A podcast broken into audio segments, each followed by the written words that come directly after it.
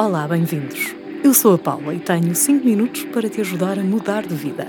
5 minutos são suficientes para sentires que queres mudar e em 5 minutos consegues tomar a decisão de mudar de vida, ou pelo menos mudar a forma como vives a tua vida.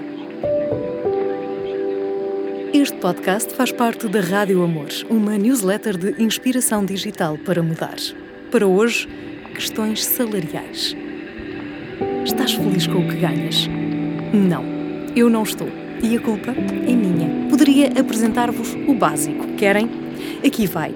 5 dicas para conseguir um aumento salarial. Vamos lá? 1. Um, escolhe o ambiente ideal. 2. Prepara os teus argumentos. 3. Observa o mercado de trabalho e enquadra a tua proposta nesse contexto. 4. Apresenta uma proposta compatível. Esqueçam. Isto vai correr mal. Vou deixar-vos um extra.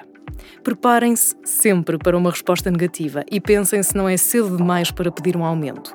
Agora, o extra do extra. Não vale a pena usar questões pessoais. Não é por nós morarmos muito longe que nos vão aumentar o salário. E fica tudo na mesma, com ou sem as dicas que acabei de apresentar, e começas a ruminar, a desmotivar, a questionar, a frustrar e a encarar a vida com resignação. A resignação é o pior que nos pode acontecer. Vamos ao que interessa. O aumento de que precisas depende de ti, não da empresa para a qual trabalhas. Na maior parte dos casos, começaste mal. Aceitaste o que não querias e a seguir aceitaste um salário abaixo das tuas expectativas, porque era o que aquela organização podia pagar. Guess what? Se quiserem trabalhar mesmo contigo, vão pagar-te. Vão encontrar uma forma de gerir e fazer match às expectativas, porque tu não vais diminuir o teu valor. E o problema do mundo é este: temos medo de reclamar o nosso valor, de recusar propostas que não estão verdadeiramente alinhadas connosco, o nosso propósito e estilo de vida, encaixando no que o mundo parece ter para nós, quando na verdade está na nossa mão definir que tipo de mundo queremos que exista. Alô, noção? Mais de metade das empresas não existiria se não aceitássemos receber muito abaixo daquilo que é o nosso valor ou do que é expectável para aquela função e respectivas tarefas. E se, por um lado, todos temos contas para pagar, como explicar que uns estejam tão bem e outros nem por isso?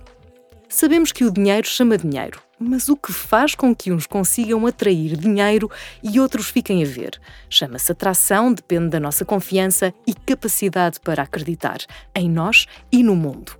Parece que está na moda falar do poder da manifestação, da lei da atração e do poder da alma e da abundância na verdade não é uma moda.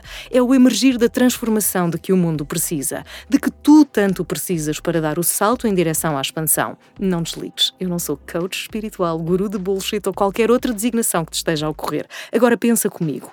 Somos matéria e matéria é energia. A energia tem a capacidade de expansão.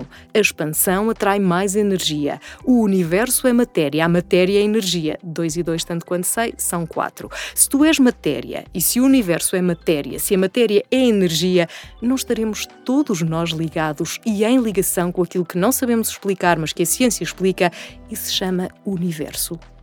Se a energia expande, não será também o dinheiro uma forma de energia que expande e diminui de acordo com a nossa energia e a energia que flui?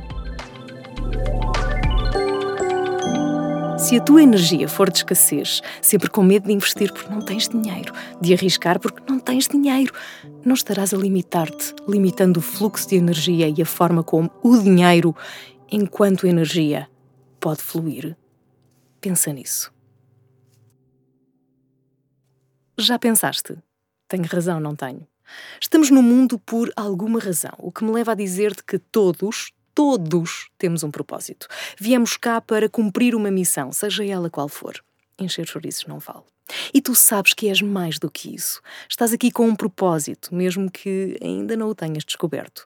Mas se estás a ouvir-me, é porque queres descobrir, queres encontrar esse propósito e criar impacto. Para criares impacto, tens de saber o quê, mesmo que não saibas exatamente o porquê, para descobrires o como. O que vais fazer, como o vais fazer.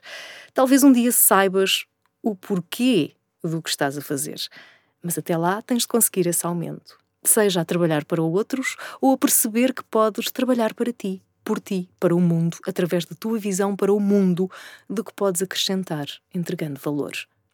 Agora junta-te a mim Pega num papel e numa caneta. Escreve o que o dinheiro significa para ti e como pode mudar a tua vida. Sê honesto e registra o que pensas sobre o dinheiro. Deixa fluir, porque a energia flui. E até para a semana.